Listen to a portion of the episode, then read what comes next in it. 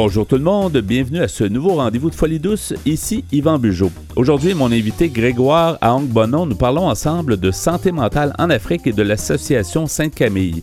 À l'espresso et à l'espresso allongé, Pierre Laporte nous amène son sujet, la télékinésie. Notre collaboratrice Catherine Stassin nous présente son sujet, l'intérêt du silence. Bienvenue à Folie douce.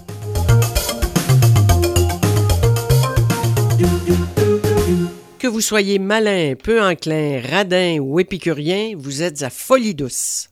J'ai le plaisir d'accueillir mon invité, Grégoire Aong Bonon. Bonjour Grégoire. Bonjour. Bienvenue à l'émission. Merci. Tu viens nous visiter au Québec. Euh, tu es, euh, ben, tu, tu, œuvres principalement en Afrique euh, auprès des personnes qui ont des problématiques de santé mentale. Oui. C'est intéressant, l'œuvre que, que, que, tu fais, c'est connu même un peu partout. Et ici, il y a une association qui te supporte aussi ou qui t'appuie. Mais j'aimerais que tu, tu, me parles de l'œuvre d'abord. Euh, quand est-ce que tu as fondé cette, cette, application-là au niveau de la santé mentale? Écoute, euh, c'est depuis 90 oui. que j'ai commencé cette histoire. Une histoire qui me dépasse. Parce que, comme je t'avais dit, je ne suis pas médecin. Je ne connais rien en santé mentale. Ouais. C'est à vouloir chercher Dieu dans les pauvres que je suis que je vis cette histoire que nous vivons. Parce que c'est vrai, les malades mentaux en Afrique sont considérés comme des gens qui sont possédés. Encore aujourd'hui, hein? c'est encore le cas. Jusqu'à aujourd'hui, sauf, heureusement, les endroits où on a réussi à construire des centres. Ça a beaucoup changé. Parce qu'avant, c'est quoi? C'est qu'il y avait certains hôpitaux, mais en général, les gens étaient un peu laissés à eux-mêmes dans, non, les, dans la écoute, société. Les hôpitaux psychiatriques sont très rares en Afrique. Okay voyez, et en Côte d'Ivoire, où nous avons commencé cette expérience, il y a plus de 25 millions d'habitants. Mais il n'y a que deux hôpitaux psychiatriques qui existent pour tout le pays. Et si vous n'avez pas d'argent, on ne vous reçoit pas. Okay. Au Bénin, d'où je suis originaire, il n'y a qu'un seul hôpital psychiatrique qui existe. Et c'est pareil, vous n'avez pas d'argent, on ne vous reçoit pas. Et comme ces malades sont considérés comme des gens qui sont possédés, les parents se disent il n'y a rien à tirer désormais d'eux. Donc, personne ne fait, ne, n'essaie de faire un effort pour vouloir soigner. Donc, ils sont abandonnés dans la rue, où ils sont enchaînés à des arbres, où ils vivent des situations impossibles de décrire. Est-ce que les familles aussi prennent soin souvent d'un membre euh, proche ou loin de la famille? Est-ce qu'il reste plus. Est-ce que ça arrive que les familles prennent un peu en charge la personne? Oui, il y a les parents qui arrivent à essayer, mais lorsqu'ils n'arrivent plus à contenir et les crises de, de l'individu, mais la seule solution, c'est de l'enchaîner. Parce que dans le fond, on le dit toujours, mais la santé mentale touche tout le monde. Peu importe notre origine ethnique, peu importe notre richesse ou pas, peu importe, hein, c'est ça, tout, tout, le monde peut être touché. Écoute, le cerveau de, de tout homme est pareil. Personne n'est épargné de la santé mentale. Hein? Ouais. La, la, le cerveau, ça fait partie des organes du corps. Donc, il est, il arrive où, quand ça ne va pas, ça ne va pas. Donc, personne n'est à l'abri. Malheureusement, Exactement. on ne regarde que l'autre, en oubliant que ça peut m'arriver demain. Oui. En 1990, Grégoire, donc, tu as décidé de, de, de, de, fonder ça. Ça a, ça a quand même débuté petit. Pourquoi, pourquoi ça? Pourquoi pas une autre œuvre? Pourquoi la santé mentale? Qu'est-ce qui a été le, le déclencheur? Écoute, moi aussi, je dirais que j'ai passé par là, puisque j'ai vécu lorsque, lorsque je suis arrivé en Côte d'Ivoire, j'ai eu assez d'argent, je faisais beaucoup d'affaires, mais brusquement, j'ai eu, j'ai tout perdu à tel point que j'ai failli me suicider. Je suis rentré dans une grande crise de dépression. Okay. Ma chance, j'ai commencé à mener une vie très, très misérable. Ma chance, c'est que j'ai eu la rencontre d'un prêtre missionnaire qui a commencé à prendre tout son temps pour m'écouter et en même temps qui a commencé à me soutenir, à m'aider. Et le même prêtre, au même moment, organisait un pèlerinage sur Jérusalem. Il a payé mon billet, il m'a fait partir à Jérusalem. Et au cours de ce pèlerinage, un jour, il disait que chaque chrétien doit participer à la construction de l'église en posant une pierre. C'est cette pierre que moi j'ai commencé à chercher. Jusqu'au jour où, un jour, bon, je vous disais que les malades mentaux, dans nos pays d'Afrique, ils sont considérés comme des gens qui sont possédés. Vous les voyez nus dans la rue, ils mangent dans les poubelles, ils sont réduits comme des, comme des déchets humains au milieu de la société. Tout le monde a peur d'eux. Moi aussi qui vous parle, j'avais très peur des malades mentaux. Mais comme je le disais tantôt en 90, en passant dans la rue, j'ai vu un, comme d'habitude, tout nu, qui fouillait la poubelle en train de chercher sa nourriture. Hmm. Ce jour, brusquement, je me suis arrêté. J'ai commencé par le regarder. Et à force de le regarder, j'ai commencé à me dire, mais c'est Jésus que je vais chercher dans les églises. Mais c'est lui qui souffre en personne à travers ses malades. Du coup, je me suis dit, mais ils font peur. Et comme si c'était quelqu'un qui me parlait, mais s'il représente pour toi la personne de Jésus, pourquoi désormais avoir peur d'eux?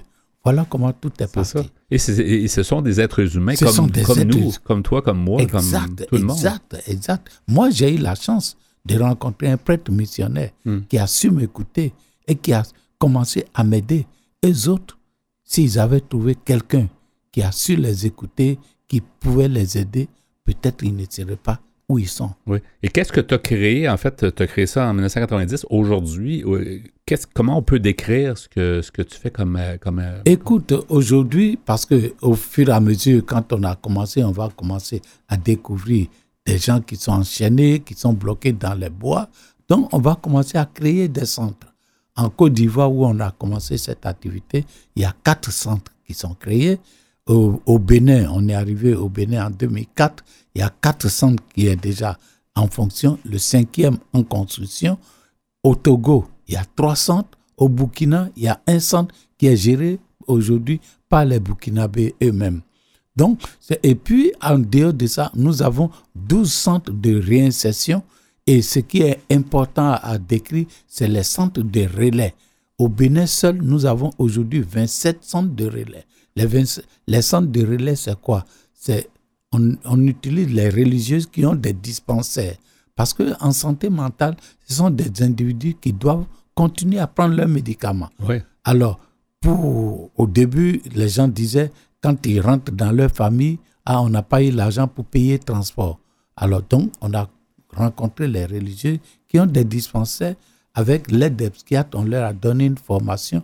Donc, partout où sont les religieux, on a créé des- ce que nous appelons les centres de relais où les patients peuvent aller chercher leurs médicaments. Mais ils sont pas, ils demeurent pas là. Dans le fond, c'est comme un, centre ouvert là, Oui, euh, dans les là, heures de jour. les centres ouverts. Ouais, ouais. Mais les centres d'accueil, Ouais. ce sont des centres où ils- on, on les garde pour les traiter, pour, pour les stabiliser avant de leur permettre de retourner. Mais ce n'est pas un, ce n'est pas un milieu hospitalier comme tel. Il y a peut-être quoi? Il y a peut-être un psychiatre pas loin ou qui, qui était disponible ou qui, qui vous aide. Mais en réalité, c'est d'accueillir les gens pour les, les stabiliser, pour leur donner un, les un confort. stabiliser, leur de redonner un confort. Et Ouais. puis, ce qui est important à, à vous parler, c'est qu'ici, il y a ce que vous appelez les pères aidants.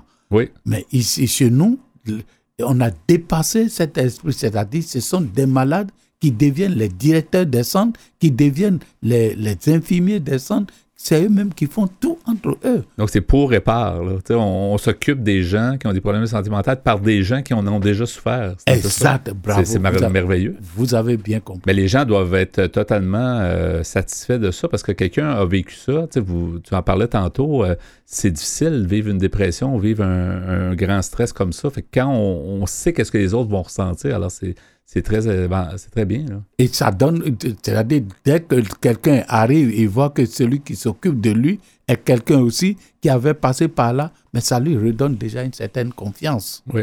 On moi, je pense je n'ai pas mentionné tantôt, mais le- le- en fait, l'organisme que tu as créé, c'est l'Association Sainte-Camille. si Exact. Je ne m'abuse. Puis ici au Québec, on a les Amis de la Sainte-Camille, donc des gens qui supportent avec. euh, euh, Jean-Paul Jean-Paul- Cyr. Est-ce que Jean-Paul Cyr, effectivement, qui, qui s'implique depuis de, de nombreuses années, il y a beaucoup de gens. C'est pour ça que je pense que ça grandit. Les gens y croient. Il y a toi qui y crois, les gens en Afrique y croient, mais je pense qu'il y a des gens ailleurs dans le monde aussi qui y croient. C'est ça qui est, qui est beau dans ce projet-là. Écoute, ce que je vais, je vais dire, je vais profiter de votre micro pour dire un grand merci à tous les Québécois, à tous les Canadiens. Parce que depuis 2001 que je suis venu ici, cette histoire est devenue votre histoire. Ils se sont tellement investis, les amis de Saint-Camille, ils se sont tellement investis, ils essaient de faire tout ce qu'ils peuvent pour nous permettre de poursuivre cette œuvre. Parce qu'en Afrique, on n'a pas de subvention, on n'a pas d'argent. Donc, si cette œuvre continue aujourd'hui, c'est grâce à des amis de cinq amis. Donc, ça Ici. vient vraiment d'ailleurs, c'est ça, l'argent qui permet de créer des. maintenir Exact. et tout Mais ça. pour construire un centre, c'est des milliers de dollars. Ouais. C'est pas, pas une petite somme. Donc, c'est grâce aux amis des cinq amis ici au Québec, il y en a, on a un groupe aussi en France, en Italie, en Espagne. Donc, c'est tout cela qui nous permet de poursuivre cette histoire. Et je peux vous dire, depuis qu'on a commencé, et on a fait euh, le bilan il y a un an, il y a plus de 140 000 malades qui sont déjà réinsérés dans leur famille. Merveilleux. Hein, des gens qui ont été, qui étaient enchaînés, qui étaient totalement perdus et qui aujourd'hui ont retrouvé leur dignité de la vie et qui participent au développement de, de, de, de notre pays.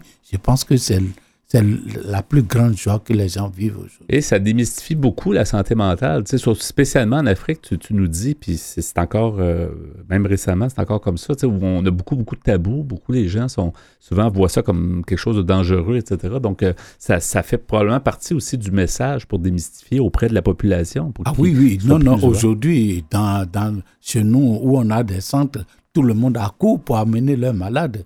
Et je vous dirais qu'il y a des gens qui disent, ah, aujourd'hui, il faut être mentalement malade pour avoir du travail.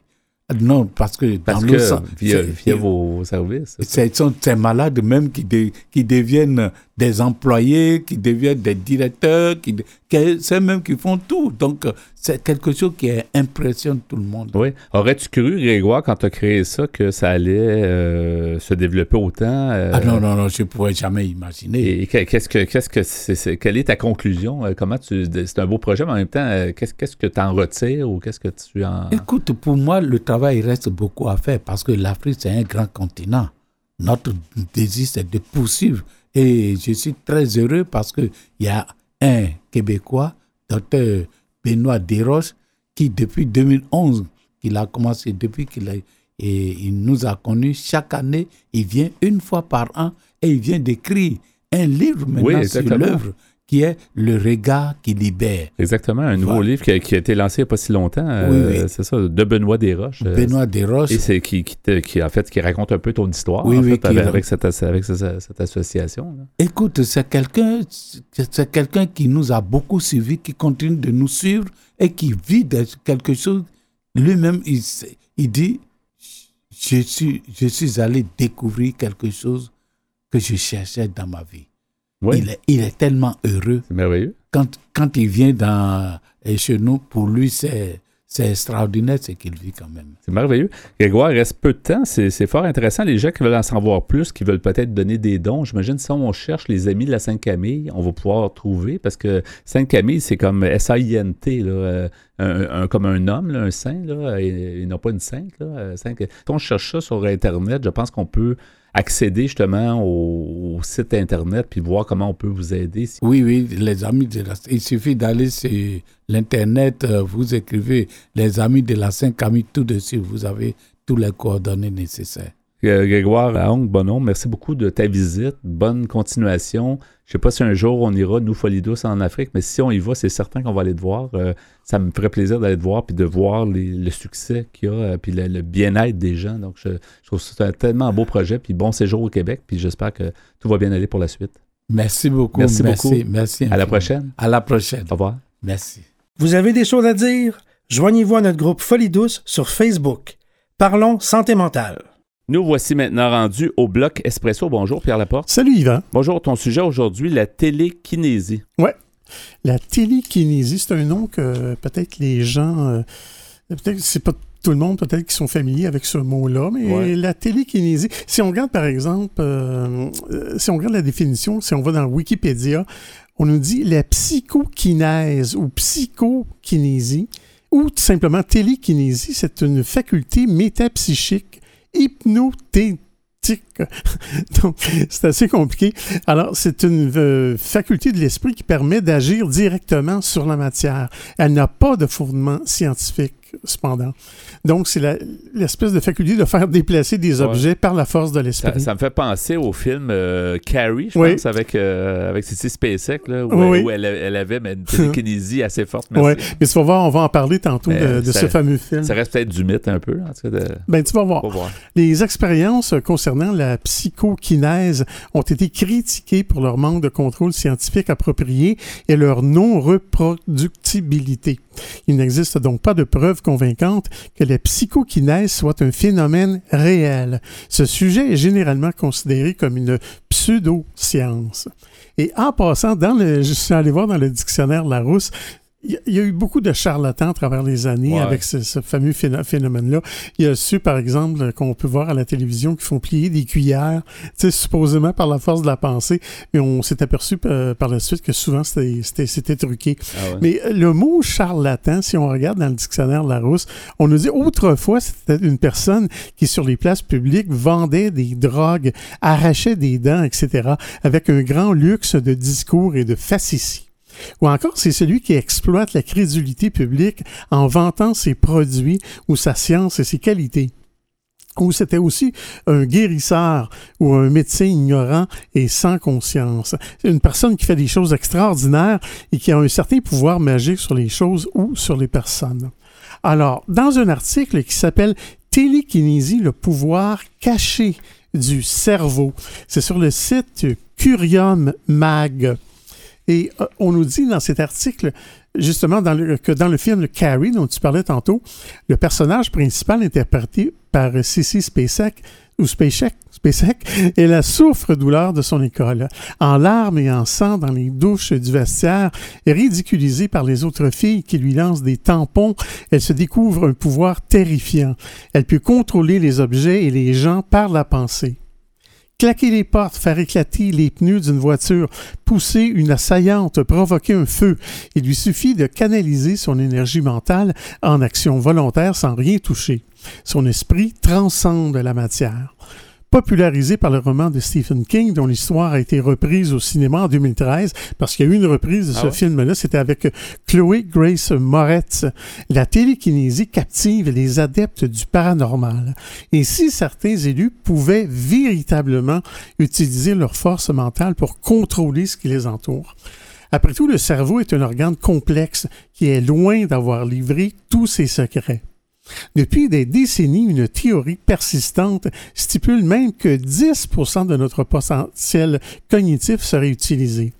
Quelle merveille pourrait-on accomplir si on exploitait les 90% restants, soit tout euh, qui serait en dormance au quotidien? Des habiletés comme la télékinésie pourraient-elles émerger chez des personnes plus sensibles ou plus évoluées? Euh, Jocelyn Morettini, qui est un de nos chroniqueurs justement Ouais. à l'émission, Ouais. euh, qui est psychologue et neuropsychologue, nous a dit il n'existe encore aucune preuve pouvant démontrer l'existence de la télékinésie. Il ajoute il est également, fou de croire qu'on utilise seulement 10% de notre cerveau. On serait en mort cérébrale depuis longtemps. Il nous dit on exploite l'ensemble de notre cerveau en tout temps. Les ondes s'activent simplement de manière différente selon la tâche à accomplir. En clair, malgré les avancées des neurosciences et des techniques d'imagerie cérébrale, les chercheurs n'ont rien trouvé, pas même l'ombre d'un indice qui pourrait valider ce type de super capacité cognitive. Il faut se reporter au beau jour du spiritisme à la fin du 19e siècle pour retracer les débuts de la télékinésie. Les médiums avaient alors la cote et euh, se positionnaient comme les interprètes officiels de l'au-delà.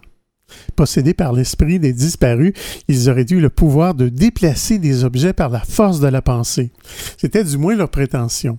Le magicien Harry Houdini, le célèbre Houdini, Ouais, très célèbre. un redoutable sceptique. C'est c'est drôle de penser que les magiciens peuvent être sceptiques, justement parce que Parce les autres, que ils, ils savent que ce qu'ils font, c'est truqué. Ils au ont fond. des trucs, c'est ça. Alors, celui-ci partit en guerre contre ces, ces imposteurs. Il dévoila tous leurs subterfuges et relégua la télékinésie au rang de supercherie. Le sujet revint d'actualité dans les années 1930, quand un chercheur américain tenta de prouver qu'un individu peut contrôler des événements aléatoires. Les candidats tentèrent ainsi d'influencer les résultats d'un lancer de dés. la méthodologie fut douteuse et les résultats peu convaincants, mais ces travaux suffisèrent pour relancer le débat.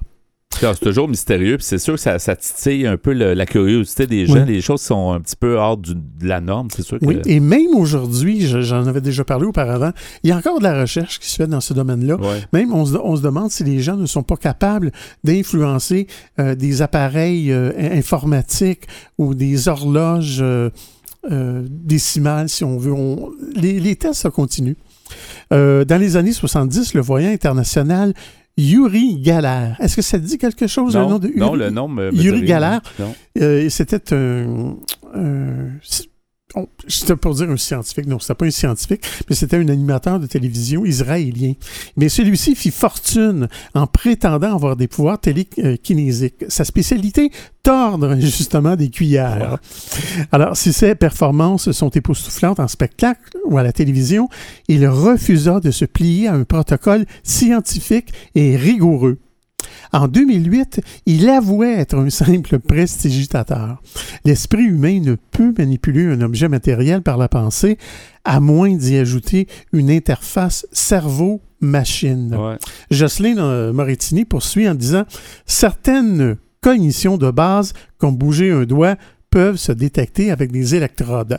Mais j'y reviendrai plus tard dans l'émission. Oui, comme à notre habitude, dans le deuxième segment, donc à l'espresso allongé, la télékinésie.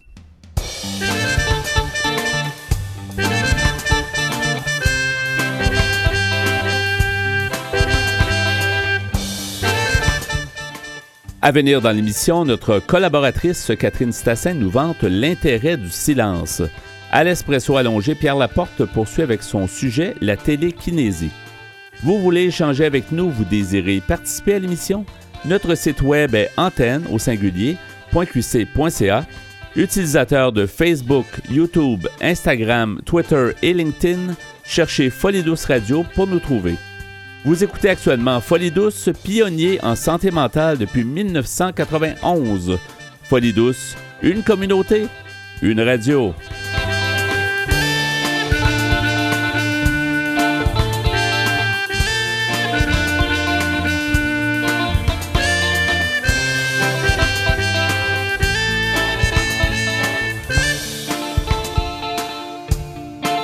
Les meilleurs chroniqueurs en santé mentale s'expriment sur les ondes de Folie Douce.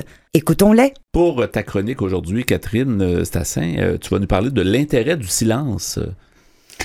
L'intérêt du silence. Un beau sujet. Un le beau silence, sujet. euh, euh, en santé mentale, le silence peut être euh, ressourçant. Il peut nous permettre de nous recentrer, mais euh, il n'est pas évident. hein, euh, qui n'a pas déjà en rentrant chez lui euh, mis la radio automatiquement, mis la télévision, alors qu'on sort du bus où il y avait du bruit, ouais. euh, où on sort de l'auto où il y avait de la musique. Euh, Quand on rentre chez soi, euh, on n'a pas toujours le réflexe de rester dans le silence, ou en tout cas, on ne prend pas spécialement du temps, peut-être, Ouais. pour rester dans le silence.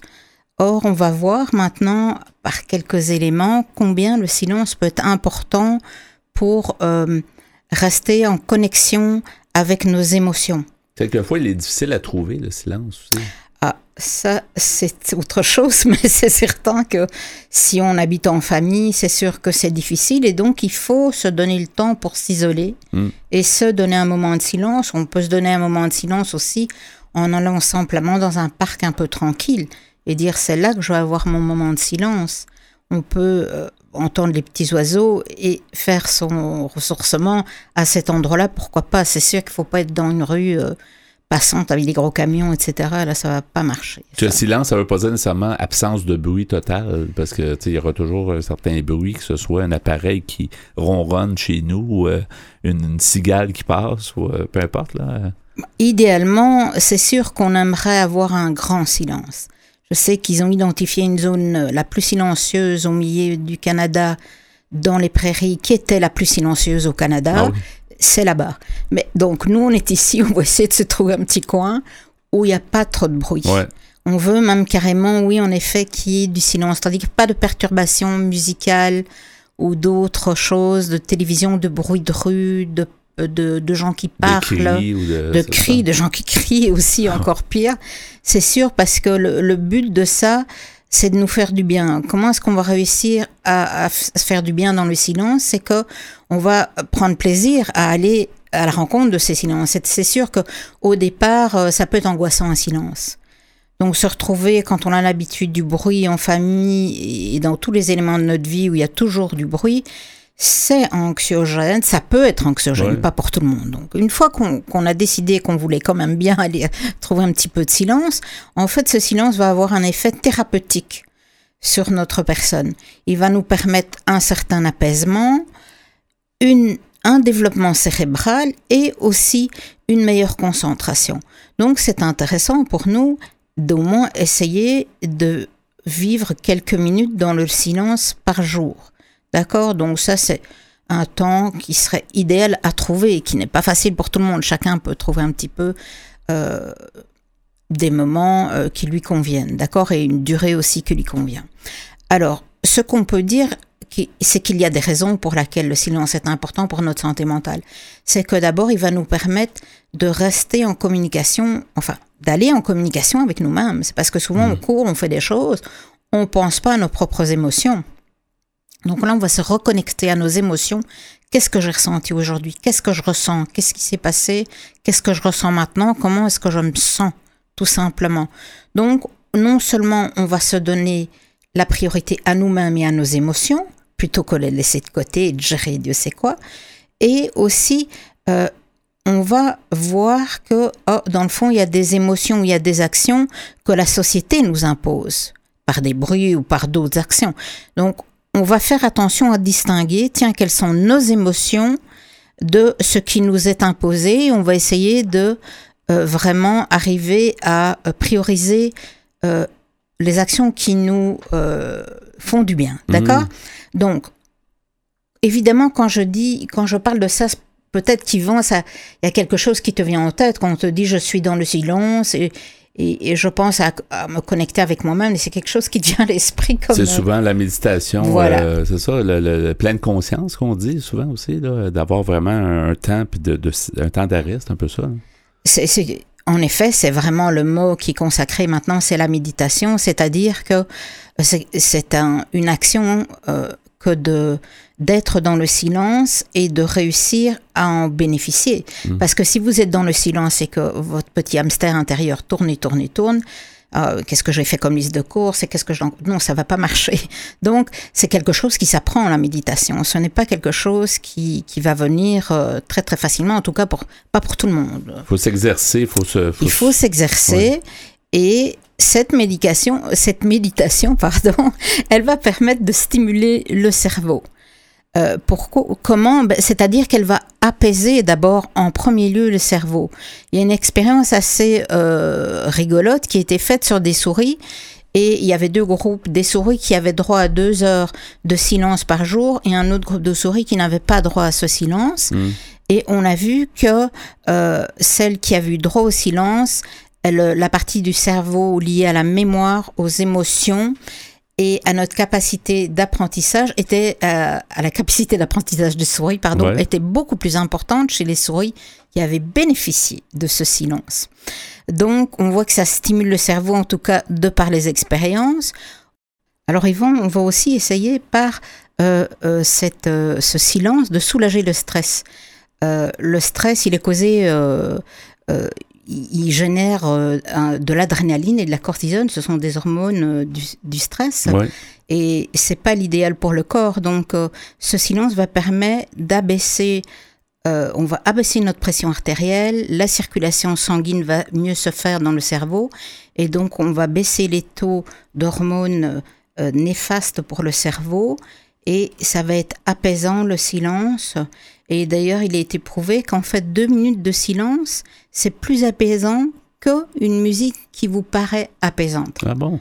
Donc, ça peut valoir euh, le coup d'essayer au moins. Euh, ça, coûte rien. ça coûte rien. c'est partout. En fait, il faut juste le trouver. Il faut trouver le bon endroit. Oui, exactement. non, c'est des petites choses comme ça que les gens. Euh, j'ai l'impression qu'il y a des gens qui ont oublié c'était quoi le silence. Il y a des gens, je pense, qui vivent toujours à peu près dans le, dans le bruit, puis dans c'est épuisant à la fin.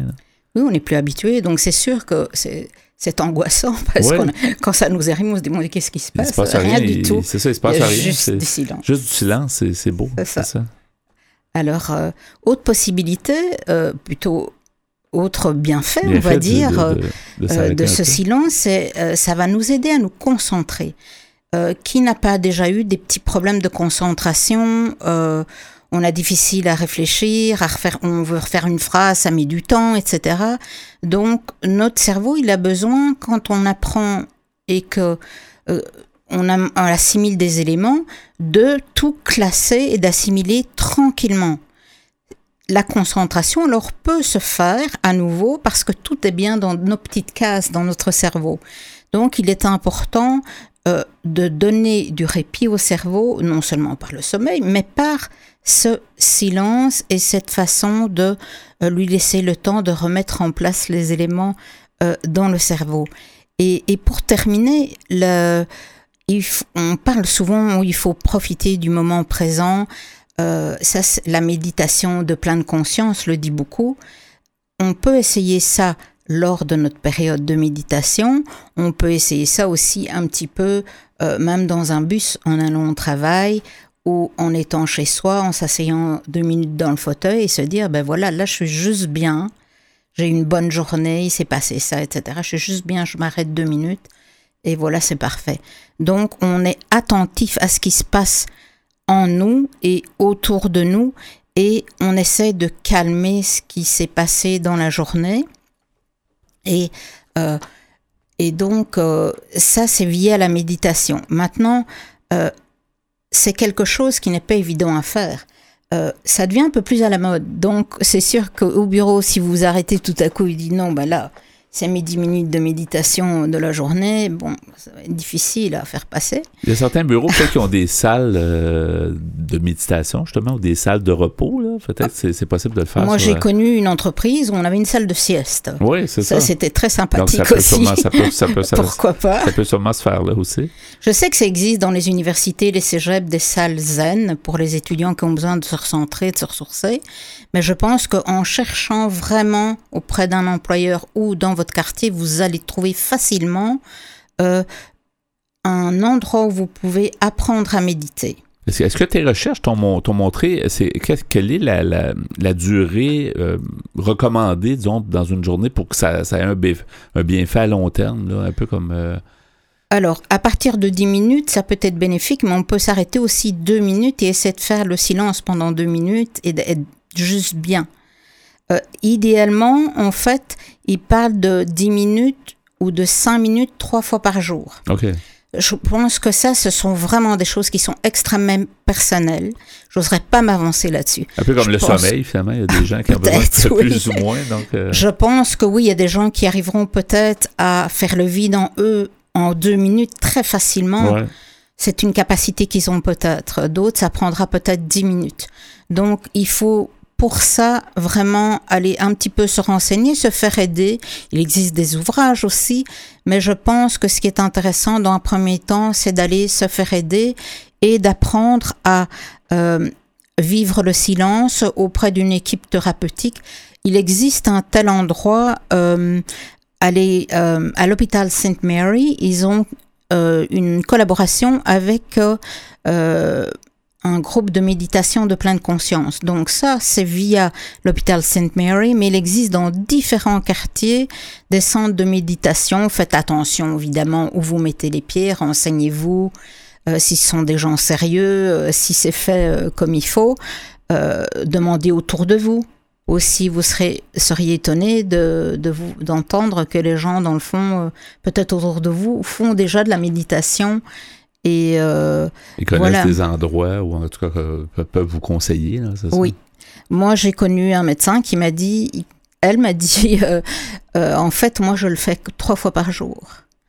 Donc, pour rester en phase avec moi-même, entre tous les patients, j'ai besoin de ça.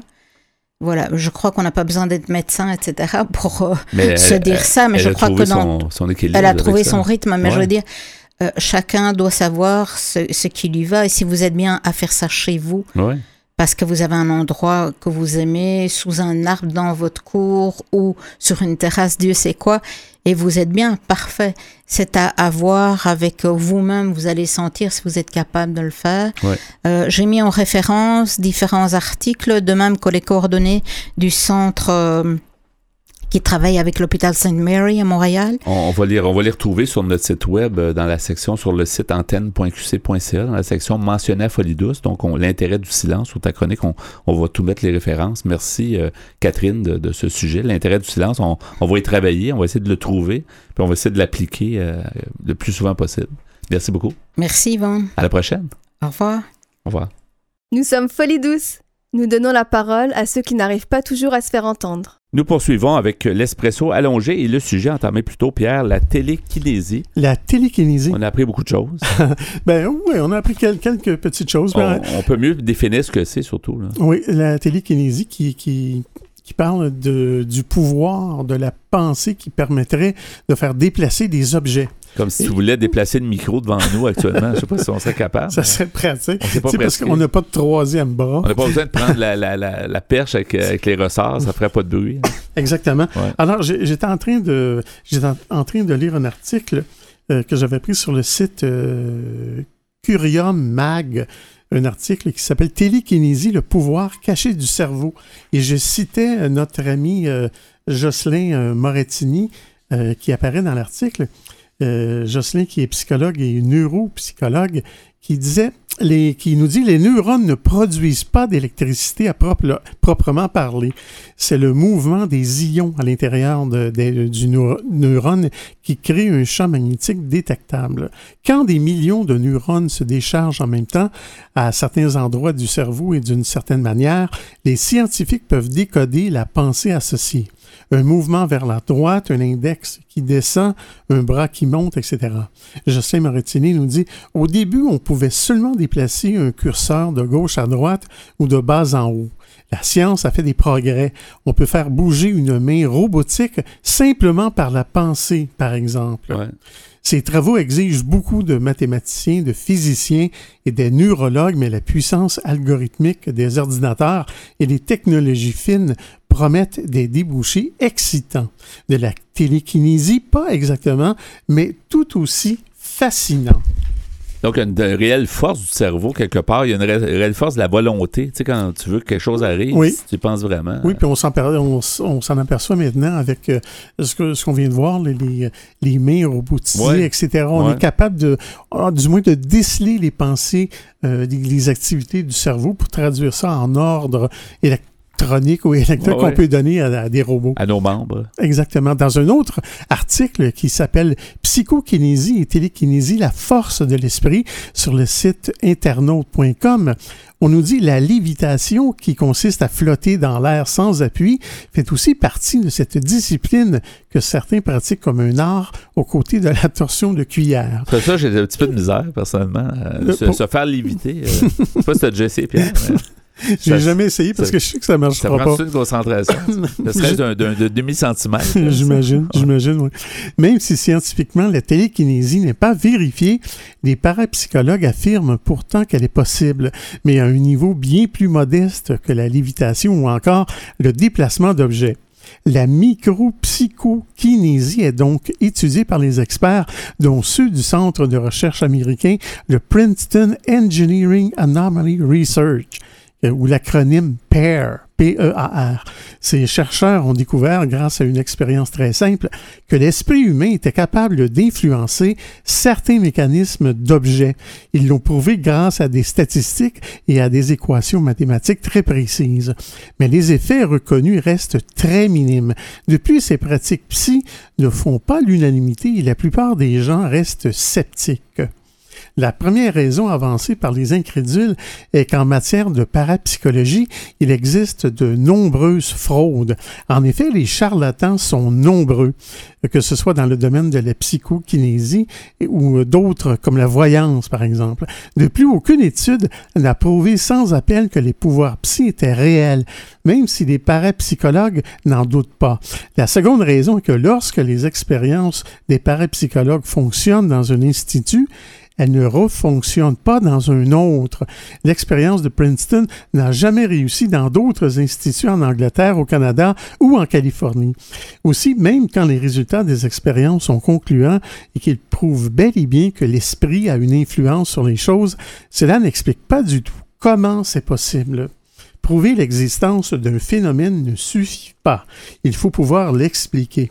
Enfin, il est à noter que dans toutes les expériences qui ont été menées, plus le parapsychologue qui dirige l'expérience croit au pouvoir psy, plus les expériences réussissent. C'est ce que les scientifiques appellent l'effet expérimentateur. Le la parapsychologie n'a pas encore arrivé au bout de ses peines pour expliquer tous ces phénomènes étranges. Et certainement qu'on va, développer des, des facultés euh, avec le temps. Tu sais, les gens vont devenir plus, peut-être plus, plus, plus connaissants de leur cerveau et de leur, de leur force intérieure. J'imagine, j'imagine, parce que certaines expériences nous laissent croire que il y a quelque chose là, comme on dit en bon québécois. Ça doit être un entraînement, à mon avis, comme n'importe quoi. Quand tu t'entraînes à quelque chose, ben, tu deviens meilleur. C'est possible. sûrement. C'est possible. Euh, un peu plus tôt, je t'ai parlé de Yuri Galère. Ça s'écrit U-R-I et le nom de famille, c'est Galère, G-E-L-L-E-R. Alors, j'ai simplement euh, regardé sur Wikipédia. J'avais, euh, il y a beaucoup de renseignements. Alors, on dit de ce monsieur qui est né en 1946 à Tel Aviv euh, c'est un animateur de, télévision israélien. Il avait prétendu pendant plusieurs années avoir la faculté de psychokinésie et de télépathie. Moi, je me rappelle quand j'ai quand j'étais petit encore d'avoir vu à la télévision euh, faire des numéros comme ça, de, de, de, faire plier des cuillères. invité ici à quoi, en Amérique du Nord? Euh, je l'avais vu à l'émission de, de, Tonight Show. Euh, ah oui, il, y avait, il, attirait beaucoup d'attention. Il était reconnu pas mal pour, Oui, puis il s'est miré aussi en passant. Alors, il fut considéré par ses détracteurs comme un prestidigitateur et un charlatan. Le premier sceptique à avoir démystifié ses prétentions était James Randi aux États-Unis au début des années 70. Et plus tard en France, il y a d'autres gens aussi euh, qui euh, se sont mis à le dénoncer. C'est curieux parce que ce monsieur James Randi, c'est un musicien, euh, un musicien, un magicien de profession et il n'aime pas les charlatans. Alors, si vous allez simplement sur Wikipédia, vous aurez tout ça de renseignements sur ce monsieur. En terminant, Pierre, peux-tu rappeler les noms des articles pour les gens qui voudraient relire peut-être? Euh? Oui, alors euh, le premier article, c'était sur le site Curium Mag, C-U-R-I-U-M Mag. Donc ça s'appelle euh, Télékinésie, le pouvoir caché du cerveau. Et l'autre article, c'est sur le site internaute.com et ça s'appelle Psychokinésie et télékinésie, la force de l'esprit. Ben, merci beaucoup pour ce sujet. Vous aimeriez réentendre nos émissions, entrevues et chroniques via YouTube? Pas de problème. Pour y accéder, visitez notre site web antenne.qc.ca. antenne.qc.ca. Avant de terminer cette émission, je remercie notre invité en début d'émission, justement, Grégoire Aong Bonon. Euh, on nous a parlé de santé mentale en Afrique. Il a aussi parlé de son association euh, qu'il a fondée il y a très longtemps, euh, Association Sainte-Camille. C'était très intéressant de, recevoir Grégoire à l'émission. Notre collaboratrice Catherine Stassin nous a présenté son sujet, l'intérêt du silence, une belle chronique sur un sujet de, vraiment intéressant et important. À l'espresso et à l'espresso allongé, merci Pierre pour ton sujet, la télékinésie. Ben, bienvenue mon cher. Et je te remercie également pour ta mise en onde. Bienvenue pour ça aussi. Ben parfait. Deux fois, deux fois remercier. Merci beaucoup euh, pour tout ça. Merci à tout le monde. C'est Yvan Bugeaud à l'animation. Bonne semaine à tous et à la prochaine. Au revoir.